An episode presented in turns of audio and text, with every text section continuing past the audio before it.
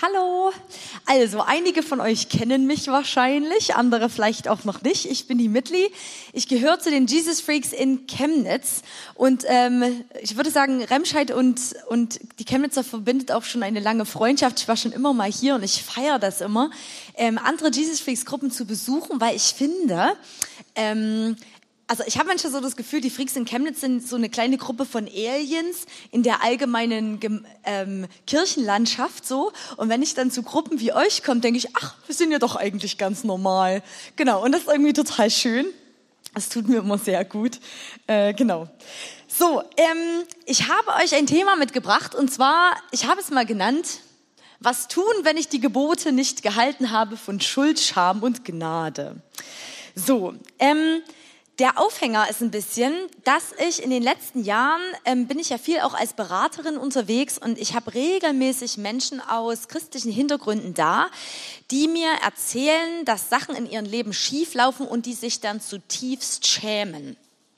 Menschen, die so mich auswählen für ihre erste Offenbarung sozusagen und die dann ganz geknickt mit mir spazieren gehen und, und erzählen halt, ne? Ähm, und da sitzt ganz oft auch bei ihren Beschreibungen so das Gefühl im Nacken, dass sie so den christlichen Verhaltenskodex quasi nicht gehalten haben. Das macht man doch nicht. Ähm, so ist man doch nicht. So will ich nicht sein. Und dann ist natürlich die Kernfrage, was mache ich, wenn, jetzt die christliche Formulierung wäre wahrscheinlich, wenn ich die Gebote nicht gehalten habe. Vielleicht ein bisschen anders formuliert, was tun, wenn ich den göttlichen Maßstäben nicht gerecht geworden bin? Was tun, wenn ich nicht 100% geliebt habe? Und ich glaube, damit ganz eng zusammenhängt auch die Frage, was tun, wenn ich meinen eigenen Maßstäben nicht gerecht geworden bin? Es dreht sich ja schon im Christentum eigentlich in Haufen, würde ich sagen, um so die zehn Gebote. Bergpredigt, göttlicher Verhaltenskodex. Ähm, was also, wenn ich da irgendwie nicht mit konnte? Wenn ich irgendwie haarscharf daran vorbeigeschrammt bin? Ähm, da gibt's ja ganz verschiedene Strategien, die man vielleicht bei der einen oder anderen Person schon beobachtet hat oder vielleicht auch bei sich selbst. Man könnte vielleicht ein Täubchen opfern, wie damals im Alten Testament.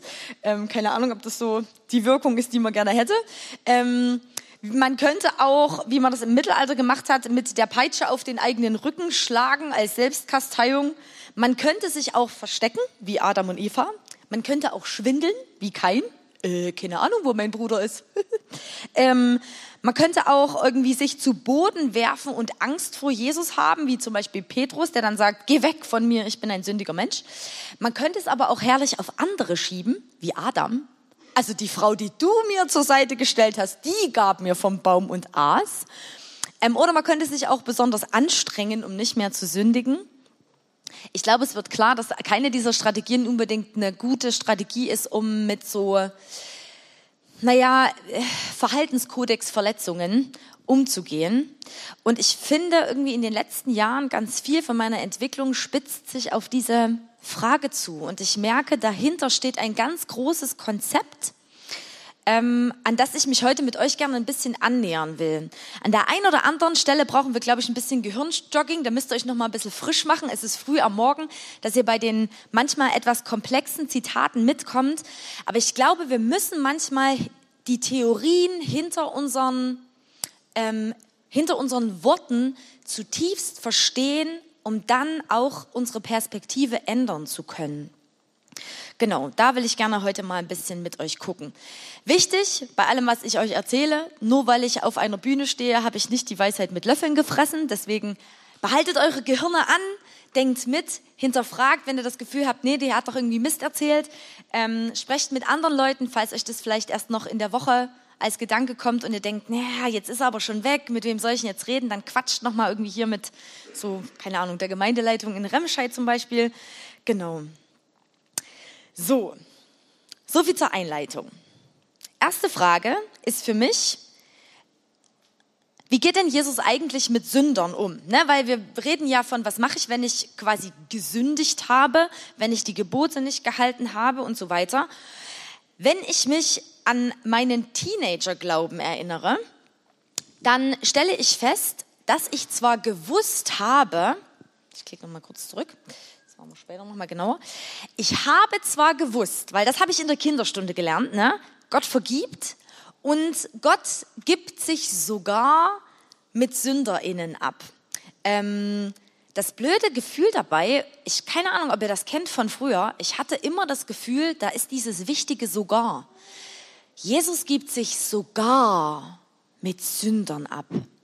So wie manche Leute sich ähm, in ein, zwei Dokus habe ich das so gesehen manchmal. Da hatte ich das Gefühl, Menschen geben sich sogar mit Obdachlosen ab. Ja, die stinken und die sind schon auch ganz schön eklig, aber ich weiß ja, dass es theoretisch wichtig ist, auch mich mit Obdachlosen abzugeben. So ein, irgendwie nach außen hin freundlich, aber nach innen hin dieses Nase rümpfen.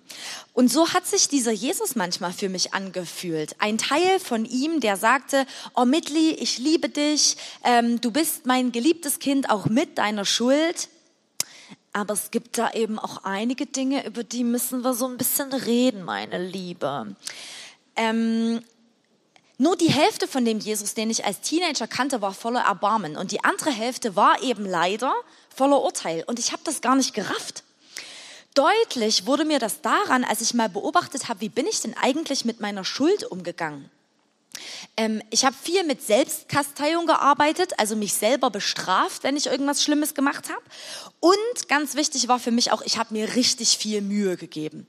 Das war auch immer ein ganz großes Thema. Und dann drehten sich bei manchen quasi Verfehlungen, drehte sich dann über Wochen alles darum, es irgendwie besser, Wochen und Monate, es irgendwie besser machen zu müssen. Und dann bin ich wieder gescheitert und ich will es aber doch besser machen und dann bin ich wieder gescheitert, bis ich irgendwann an dem Punkt war, wo ich gesagt, fast wie ein bisschen wie, wie, wie Petrus halt so, geh weg von mir, Jesus, ich bin ein sündiger Mensch. Und mich dann so in meinem Drama verstrickt habe. Ähm, und extra noch habe ich beobachtet, ich war streng mit mir und ich war ganz streng nach außen. Ich war ganz dogmatisch und streng mit Menschen, von denen ich gedacht habe, na, du führst aber auch ein Leben. Na, na, na, na, ob das dem Herrn Jesus so gefällt. Und war dann manchmal ganz hart mit Leuten.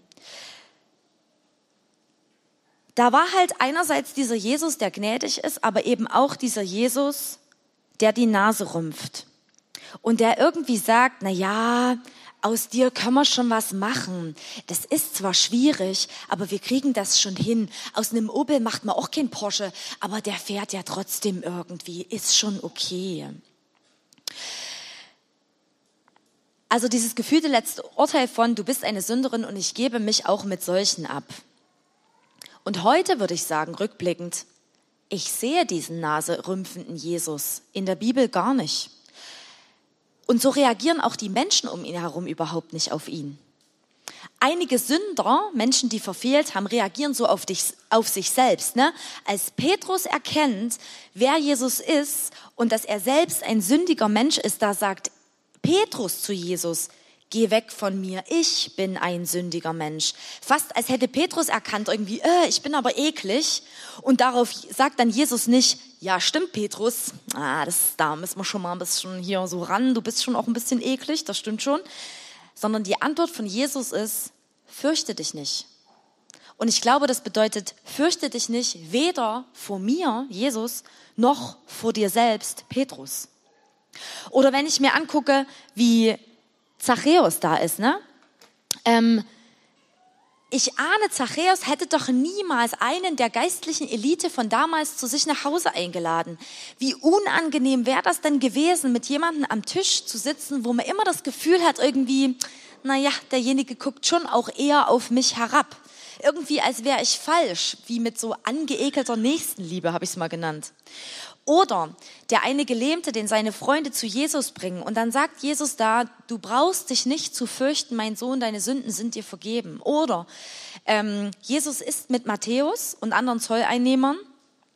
Und anstatt dass halt Jesus lange über deren Sünden referierend, sagt er, nicht die Gesunden brauchen einen Arzt, sondern die Kranken. Oder Lukas 7, die Sünderin, die mit teurem Öl die Füße von Jesus massiert. Und Jesus dann sagt, deine Sünden sind dir vergeben, dein Glaube hat dich gerettet, geh in Frieden. Habt ihr bestimmt alle, die meisten von euch wahrscheinlich schon hundertmal gehört, solche Sachen, ne?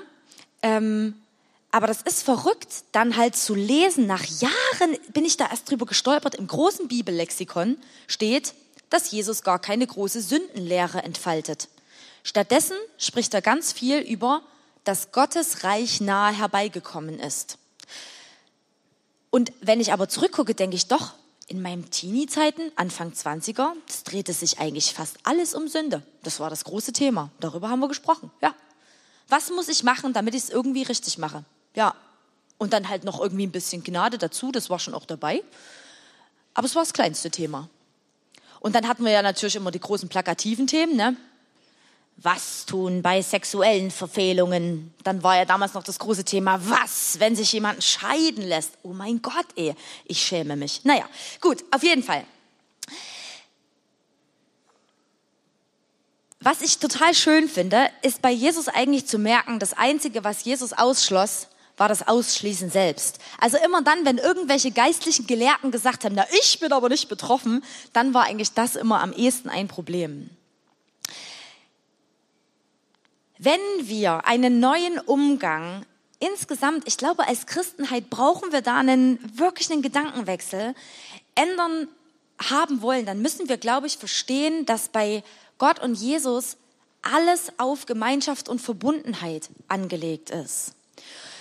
Ich glaube, wir brauchen einen viel ganzheitlicheren Ansatz, als ich das damals gelernt gekriegt habe oder abgekriegt habe in den Kirchen, in denen ich aufgewachsen bin. Da steht zum Beispiel, ich liebe diese Übersetzung aus der Mengebibel. Ne? Oh. Naja. Ähm, ah, hier, jetzt. Genau. Am Anfang schuf Gott den Himmel und die Erde. Die Erde aber war ohne Gestalt und leer. Finster war es über dem Antlitz des Urchaos. Und die göttliche Geistkraft brütete über den Wassern. Gott sprach, Licht, und da war es Licht. Die meisten christlichen Traditionen gehen davon aus, dass der Beginn der Welt folgendermaßen zu beschreiben ist. So, jetzt mal kurz Gehirnsport. Alle existierende Materie ist Ausfluss einer ersten Quelle, die ursprünglich nur als Geist existierte. Diese unerschöpfliche Primärquelle verströmte sich irgendwie in endliche, sichtbare Formen. Er schuf alles vom Felsengestein bis hin zum Wasser, zu Pflanzen, Organismen, Tieren und Menschen und alles, was wir mit den Augen sehen können. Quasi ein bisschen eine andere Formulierung von dem, was wir so als Schöpfung bezeichnen würden. Ich mag den Begriff Primärquelle irgendwie, die sich verströmt in alles Sichtbare. Ähm, und dann schreibt Richard Raw, ein Autor, den ich sehr liebe, dieser Selbsterweis jener ewigen Quelle, den man Gott nennt, war die erste Inkarnation. Inkarnation ist die gebräuchliche, ähm, der Begräuf, Begräu, be, gebräuchliche Begriff, um so Materialisierung, Fleischwerdung, habt ihr vielleicht schon mal gehört, ähm, zu beschreiben. Also, das war die erste Inkarnation. Sie fand lange vor der zweiten Inkarnation statt, also die zweite Fleischwerdung, die personalen Charakter hatte und sich, wie Christen glauben, in und mit Jesus ereignete. Die franziskanische Tradition sagt, die Schöpfung ist die erste Bibel und sie existierte bereits 13,7 Milliarden Jahre, bevor die zweite Bibel geschrieben worden ist. Also was sagt Raw hier ganz kurz? Gott zeigt seinen Charakter bereits ein, ersten, ein erstes Mal bei der Erschaffung der Welt, weil er bereits da schon seinen Charakter hat hineinfließen lassen in all das, was uns umgibt. Er drückt sich aus, indem er die Welt gestaltet. Und diese erste Materialisierung Gottes in Pflanzen, Blumen, Bäumen, Steinen und so weiter ist die erste Inkarnation. Im Römer heißt es dabei so schön, ja, äh, dabei ist doch das, was man von Gott erkennen kann, Schöpfung der Welt, sind seine Werke ein sichtbarer Hinweis auf ihn, den unsichtbaren Gott, auf seine ewige Macht und sein göttliches Wesen. Und erst viel später haben wir dann diese zweite Inkarnation, die zweite Fleischwerdung, in dem halt Jesus gekommen ist. Gott wird Mensch, das habt ihr bestimmt, ne, das sagt man ja immer so schön. Gott wird Mensch und zeigt damit auch seinen Charakter wieder. Und ich glaube, das Problem ist, auf das Raw hier so schön aufmerksam macht, wir haben im Christentum den Fehler begangen, den, die Gegenwart des Schöpfers auf eine einzige Manifestation zu reduzieren in menschlicher Gestalt, also auf Jesus. Nicht, dass Jesus schlecht wäre, um Himmels Willen, das will ich überhaupt nicht sagen, sondern Jesus ist der Ober, Ober, Oberhammer. Aber da ist noch was anderes, das ist ebenfalls der Ober, Ober, Ober, Oberhammer. Und wir brauchen das für unser ganzheitliches Bild zu verstehen, dass in dem, was uns umgibt, was Schöpfung ist, ist da genauso viel Gott drin, wie in dem, was Jesus gelebt hat. Da ist auch unfassbar viel Gott drin. Alles Geschaffene ist Zeichen seiner Gegenwart. Alles Geschaffene besitzt göttliche DNA. Es ist von der Geistkraft am Anfang ausgebrütet, ins Leben gesprochen. Wenn Gott ganz am Anfang in dieser bildlichen Beschreibung von der Erschaffung der Welt mit, mit dem Menschen spazieren geht, da wird er von einem ganz nahen Gott berichtet, der mit den Menschen einfach unterwegs ist, der sich dann vorstellt in 2. Mose mit dem Namen Ich bin. Also viel wichtiger als ob Gott Gerlinde oder Sigmund heißt, ist, dass er sich beschreibt, indem er sagt, mein Name, das, was ich bin, ist ich bin. Ich bin einfach. Vor aller Zeit, nach aller Zeit, während aller Zeit. Und das gesamte Wesen, was wir, finde ich, auch mega krass in der Schöpfung erkennen können, ist diese groß, dieses große Thema Verbundenheit. Ich, das wird für mich kaum deutlicher, als halt in dem, was uns umgibt, dass alles so hart miteinander verbunden ist. Dass Gott zum Beispiel auch, wenn ihr euch erinnert an meine zappelnde Predigt vor Jahren, wo es um Abraham, Isaak und Jakob geht, erinnert sich noch jemand an diese verrückte Präsentation mit diesen lustigen Männern? Ich erinnere mich auf jeden Fall dran. Naja, auf jeden Fall. Es hat mir großen Spaß gemacht. Ähm, auf jeden Fall, genau. Alleine da schon zu merken, ne, da ist ein Gott, der entscheidet sich, mit Jakob und diesen Urvätern einen Bund einzugehen, noch bevor sie sich überhaupt für ihn entschieden haben. Ich sehe da einen Gott, der ist permanent nach den Menschen suchend. Ein Jesus, der permanent hingeht zu den Menschen, die verfehlt haben. Und daraus ergibt sich natürlich die Frage, warum ist denn dieser Jesus eigentlich gestorben? Ich glaube, ich muss mir eingestehen, dass ich in den bestimmten Zeiten meines Lebens, äh, oft leider unabsichtlich, einen sehr tyrannischen, ich würde sagen sadistischen und tobsüchtigen göttlichen Vater dargestellt habe. Ja, auf dessen Liebe irgendwie kein so richtiger Verlass ist. Und dabei geht es um diese total präsente Theorie des stellvertretenden Sühneopfers als Teil einer, und jetzt kommt ein Fachbegriff, retributiven Gerechtigkeit, also einer vergeltenden Gerechtigkeit. Ich will gerne mit euch mal gucken, was die Theorie sozusagen hinter einiger unserer Theologien ist und ich weiß nicht genau, wie viel wer von euch so geprägt ist. Was heißt das, retributiv, also vergeltend? Wahrscheinlich jemand, der im, im, im Knast arbeitet, da habe ich jetzt von mehreren Leuten schon gehört, dass genau dieses diese Gegenüberstellung, die dann gleich kommt, eigentlich eine Basis der Arbeit im Knast ist. Wenn wir davon ausgehen, dass unser Gott, an den wir glauben, ein Gott vergeltender Gerechtigkeit ist, dann gehen wir davon aus, dass Gott für Verfehlungen einen Ausgleich fordert. Und dass dann Jesus als ausgleichendes Opfer am Kreuz sterben musste. Also es ist quasi eine Gerechtigkeit aufgrund von Vergeltung.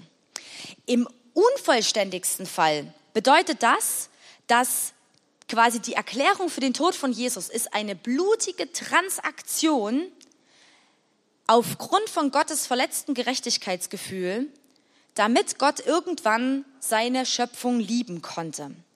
Und da möchte ich die Frage stellen, glauben wir das wirklich? Glauben wir wirklich, dass es sowas gäbe wie eine notwendige Gewalt? Das, also ich finde, Raw drückt es so präzise aus. Bestenfalls hat uns die Theorie von der stellvertretenden Sühne gegen die wahre Wirkung des Evangeliums geimpft, indem sie uns vor allem veranlasst hat, Jesus zu danken, anstatt ihm aufrichtig nachzufolgen. Schlimmstenfalls hat sie dazu geführt, dass wir Gott als kalte, brutale Gewalt sehen, als einen, der Gewaltakte verlangt, bevor er die eigenen Geschöpfe lieben kann. Und ich meine, die Menschen damals, die waren doch genau damit vertraut. Die waren vertraut mit Göttern, die haben Früchte und Menschen gegessen. Die brauchten Opfer, um also friedlich gestimmt zu werden. Und dann ist natürlich das Christentum irgendwie auch ein großer Gegensatz dazu, theoretisch. Das theoretische Konstrukt dahinter ist vergeltende Gerechtigkeit versus wiederherstellende Gerechtigkeit. Wenn ihr von ge vergeltender Gerechtigkeit herkommt, ne, dann ist die Straftat, die Straftat verletzt den Staat und dessen Gesetze oder halt das Gemeinwohl. Und aber in der wiederherstellenden Gerechtigkeit, was der Gegenentwurf dazu ist, da verletzt die Straftat vor allem Personen und Beziehungen.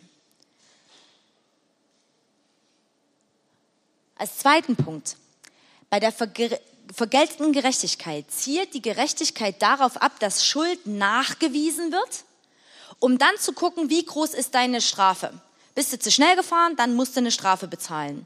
Und in der restaurativen, in der wiederherstellenden Gerechtigkeit geht es darum herauszufinden, was ist denn eigentlich das Bedürfnis, was ist denn eigentlich die Not und um dann zu schauen, wie können wir Beziehungen wiederherstellen. Das ist ja ein völlig anderer Ansatz. Oder wie wird Gerechtigkeit hergestellt?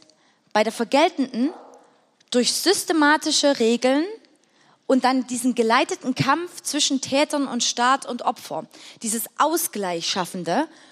Um in der Wiederherstellenden, da geht es um Dialog und gegenseitige Abmachung. Und die Beteiligten dabei sind Täter, Opfer, Gemeinschaft und Gott. Da ist eben niemand, der sagt, ich, du hast das gemacht, deswegen musst du jetzt das machen, sondern es ist eine Gruppe von Menschen, die sich zusammensetzt und die Frage stellt, was können wir tun, um Wiederherstellung zu erlangen?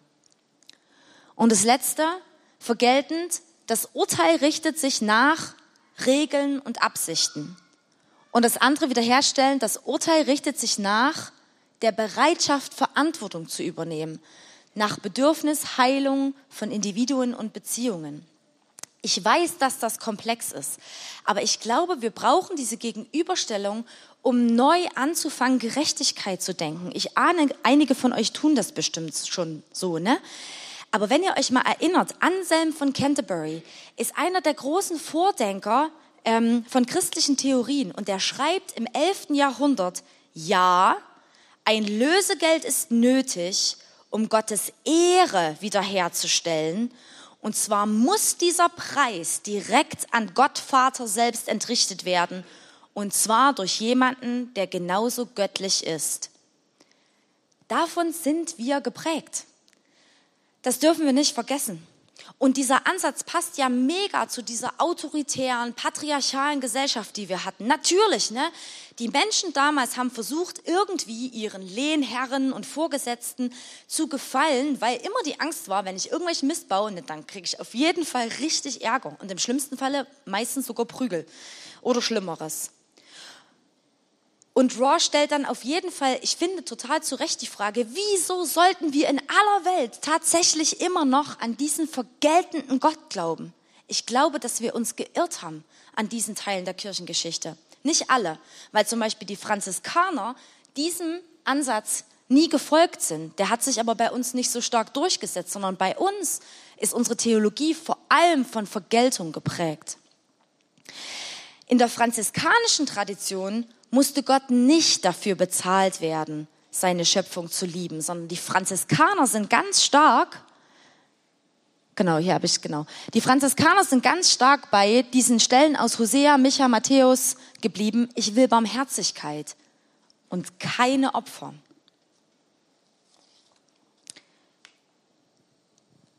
Und deren Ansatz, das Kreuz zu begreifen, ist, finde ich sehr schön ausgedrückt in folgendem Zitat. Jesus wurde aufgrund einer Kollision von Widersprüchen, Interessenkonflikten und Halbwahrheiten getötet. und zwischen den Ansprüchen des römischen Weltreichs und denen des religiösen Establishments seiner Zeit aufgerieben. Das Kreuz war der Preis dafür, dass Jesus in einer Mischwelt lebte, die zugleich menschlich und göttlich, gebrochen und doch ganz und gar heil war und ist. Er hing zwischen einem guten und einem bösen Räuber, zwischen Himmel und Erde, zugleich innerhalb der Menschheit und der Gottheit, in einem männlichen Körper mit einer weiblichen Seele vollständig und ganz und zugleich aufs äußerste entstellt. All die wesentlichen Gegensätze.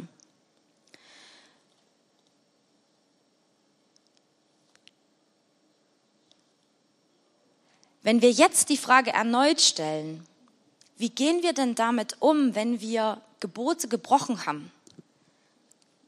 Und wir eben nicht mehr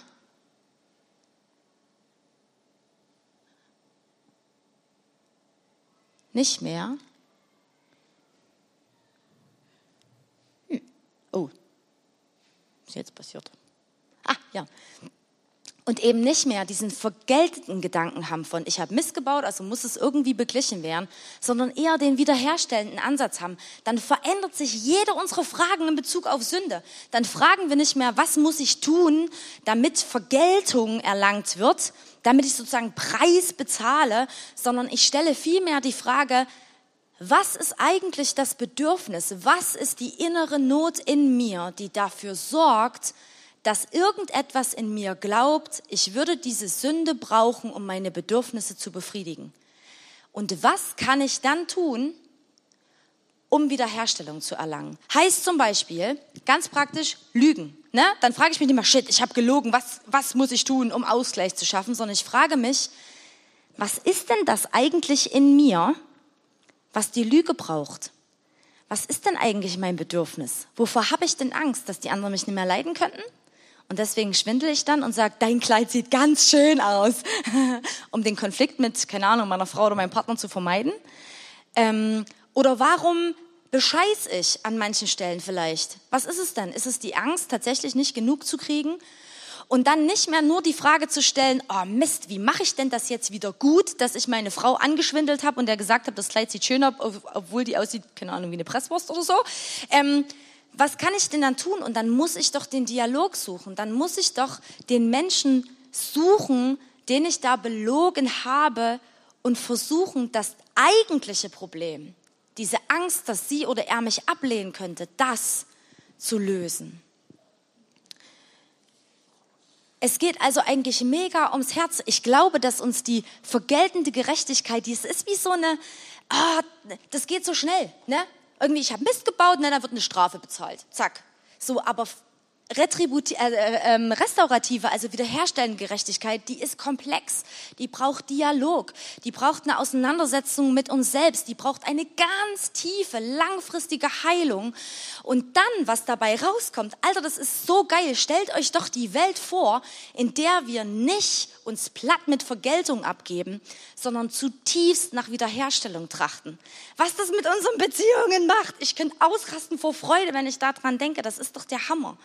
Und deswegen praktisch, was kannst du tun, um dich ein kleines Stück ganz praktisch in Richtung wiederherstellende Gerechtigkeit zu bewegen?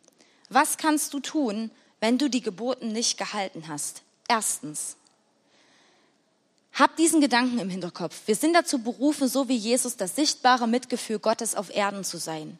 Wir sind dazu berufen, so wie Jesus, das sichtbare Mitgefühl Gottes auf Erden zu sein. Und das gilt für andere, aber eben auch für uns selbst.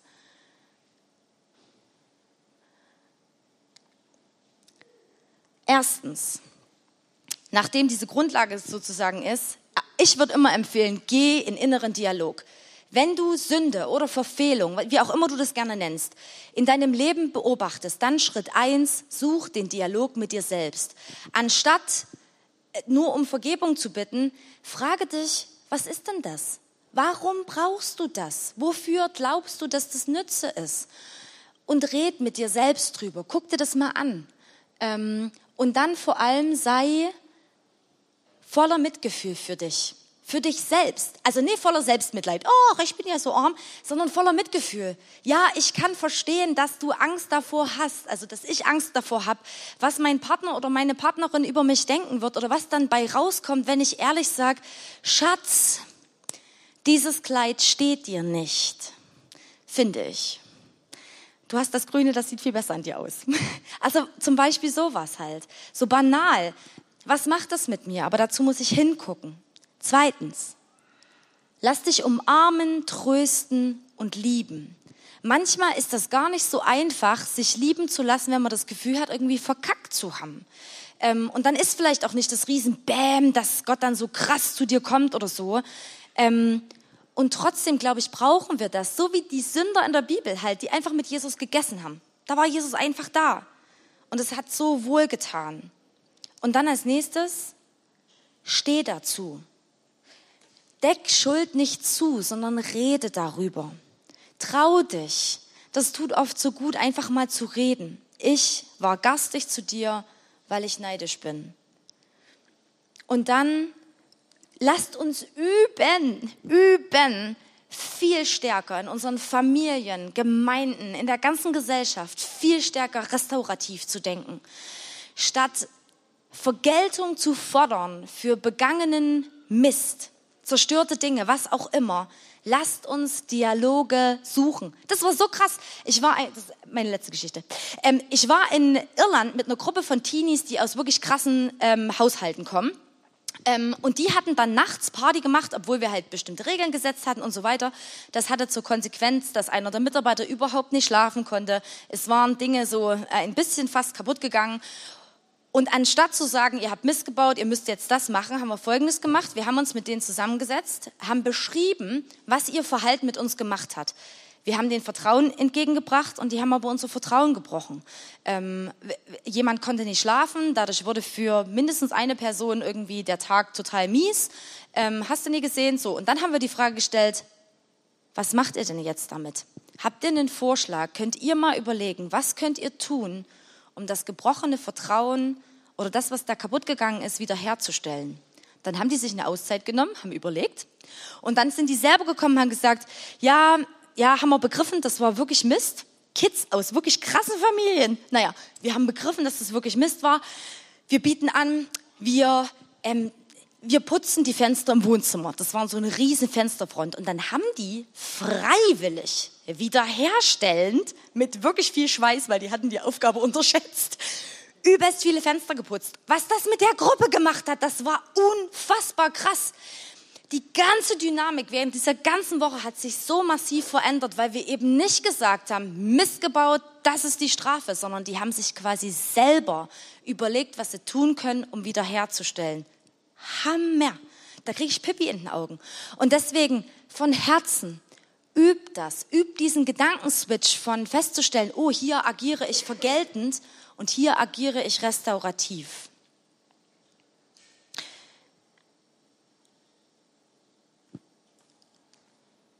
Ich bitte euch, aktiv zu werden. Kannst du dir bitte ganz kurz einen Moment nehmen still sein und dir überlegen, was du diese Woche tun kannst, um an den Stellen, wo du vielleicht beobachtest, dass du nicht 100 Prozent liebst, ähm, dir zu überlegen, wie du deiner inneren Not auf die Schliche kommen kannst. Das braucht manchmal Zeit, um sich dessen bewusst zu werden. Was kannst du tun, um deiner inneren Not auf die Schliche zu kommen? Ich lasse einfach einen ganz kurzen Moment Stille. Genau.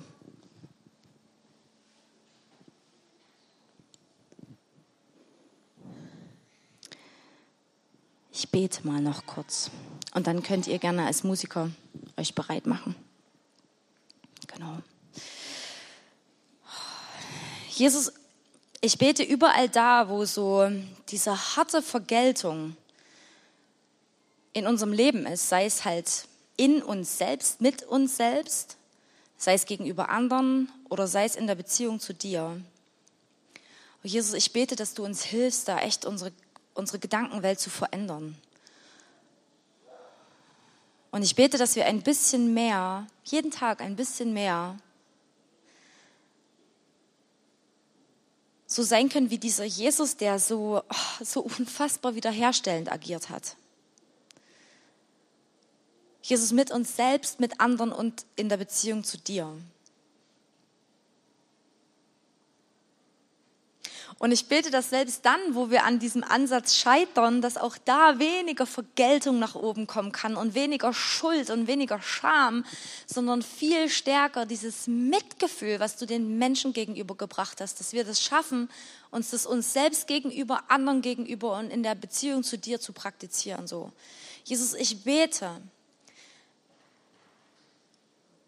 dass uns das näher zu dir zieht und dass wir ein bisschen heiler werden jeden Tag in deiner Nähe, ein bisschen freier, ein bisschen gesünder.